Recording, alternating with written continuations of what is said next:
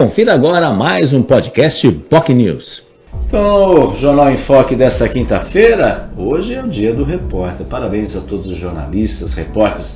Afinal, como diz Ricardo Couto, jornalista fantástico, ainda em atividade, hoje colaborando no UOL, lugar de repórter na rua. E nada como estar na rua para fazer as reportagens, verificar o que está acontecendo, saber os fatos, os casos, o dia a dia que a gente tem aí acompanhando. E é fundamental que as pessoas aí apurem. Reportagem dá trabalho, né? Dá trabalho, não é barato, mas efetivamente é o caminho correto para se obter a melhor informação. E o convidado para falar sobre esse assunto foi o professor, doutor, coordenador do curso de jornalismo da Universidade de Santa Cecília em Santos e também uh, integra também o Intercom, que é o grande em congresso, o grande evento aí e grande instituto ligado à área de comunicação na parte acadêmica, Robson Bastos da Silva.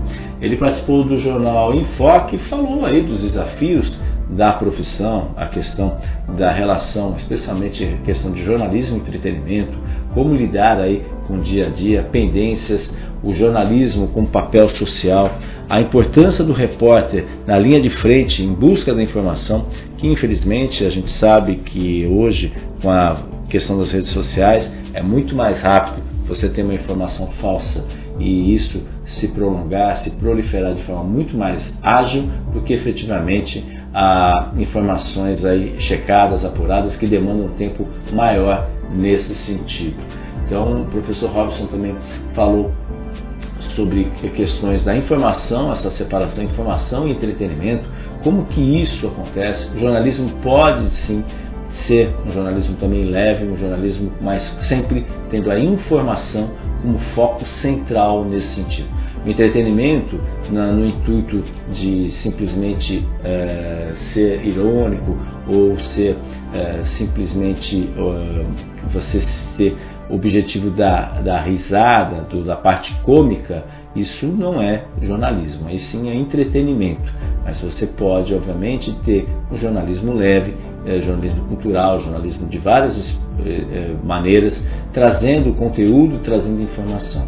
Então, esse também é um grande cenário nesse sentido. Falou também sobre a formação dos jovens jornalistas, a importância de ter o seu trabalho nesse sentido, o trabalho de captação das informações. Hoje, com a tecnologia, é possível, tem toda a facilidade em decorrência uh, sobre esse assunto, mas é claro, as dificuldades também uh, se fazem presentes. Você tem as facilidades, que é a própria tecnologia, mas também tem as dificuldades, muitas vezes, porque é uma luta diária na busca da informação correta. E hoje existem várias informações simultâneas, e isso obviamente pode mudar aí e pode atrapalhar e uma informação falsa pode trazer sérias consequências às pessoas, a uma comunidade, enfim, ao universo existente.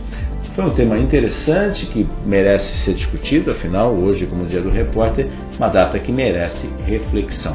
Se, além disso, o professor Robson falou sobre uma novidade, um novo desafio, que é o Chat GPT, lançado agora em novembro, já começam a surgir os seus filhotes. É a inteligência artificial sendo usada para escrita, elaboração de textos. Isso impacta principalmente a área da educação e também a área da comunicação. Uh, são grandes desafios, mas, segundo o professor, como aparenta hoje, nada ainda substitui o ser humano, ou seja, fazer a separação, fazer as análises, as críticas necessárias, coisa que o computador ou a inteligência artificial ainda não é capaz de fazer. Desafios desse novo século, desafios de como lidar com a informação.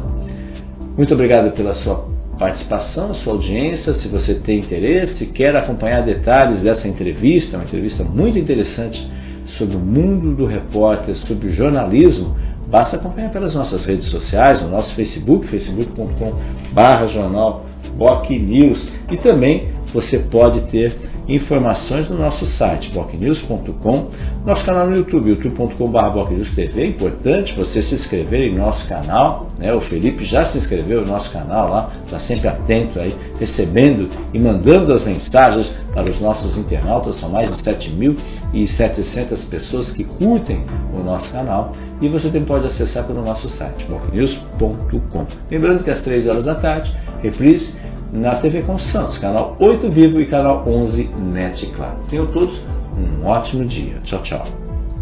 Você ouviu mais um podcast Boc News.